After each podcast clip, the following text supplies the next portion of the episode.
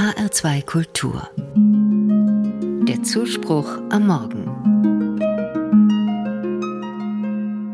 Jesus von Nazareth ist ein junger Mann von 30 Jahren. Das Leben liegt noch vor ihm. Noch weiß er nicht klar, wer er ist. Noch weiß er nicht so richtig, was auf ihn zukommt.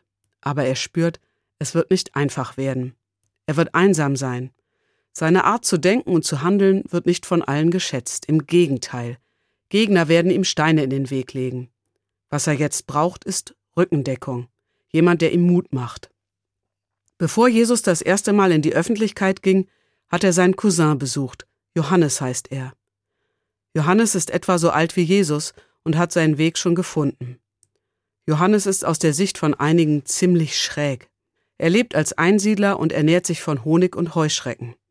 Und hält den Menschen seiner Zeit den Spiegel vor, deckt unangenehme Wahrheiten in der Gesellschaft auf, fordert Veränderung. Keine angenehme Botschaft. Und doch kommen die Menschen in Scharen zu Johannes und lassen sich von ihm im Fluss Jordan taufen. Sie wollen damit ein Zeichen setzen für einen Neuanfang. Die Taufe vergewissert, Gott gibt dir Rückendeckung für dein neues Leben. Auch Jesus lässt sich von Johannes taufen. Die Bibel erzählt, im Moment der Taufe von Jesus ertönt Gottes Stimme aus dem Himmel. Das ist mein geliebter Sohn, über den ich mich von Herzen freue. Bevor Jesus das erste Wunder tut, bevor er das erste Mal von Gott predigt, bevor er sich das erste Mal mit seinen Gegnern streitet, ruft Gott ihm sozusagen zu, ich freue mich, dass du da bist, ich gebe dir Rückendeckung für dein Leben. Das ist für mich die wunderbare Botschaft der Taufe.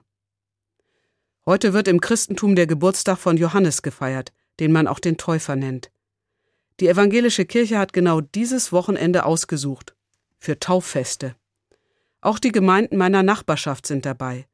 Morgen gibt es einen Open-Air-Gottesdienst mit Taufen und anschließendem Fest. Kinder jeden Alters werden getauft.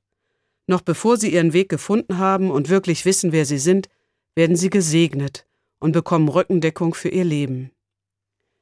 Ich erlebe Rückendeckung Gottes meistens durch ganz normale Menschen. Da ist meine Freundin, die mir gerade am Telefon wieder eine Stunde zugehört hat. Oder die Nachbarin, die einen Topf Suppe kocht, als wir alle zu Hause krank sind. In diesen Begegnungen schimmert für mich die Rückendeckung hindurch, die Gott mir in der Taufe versprochen hat.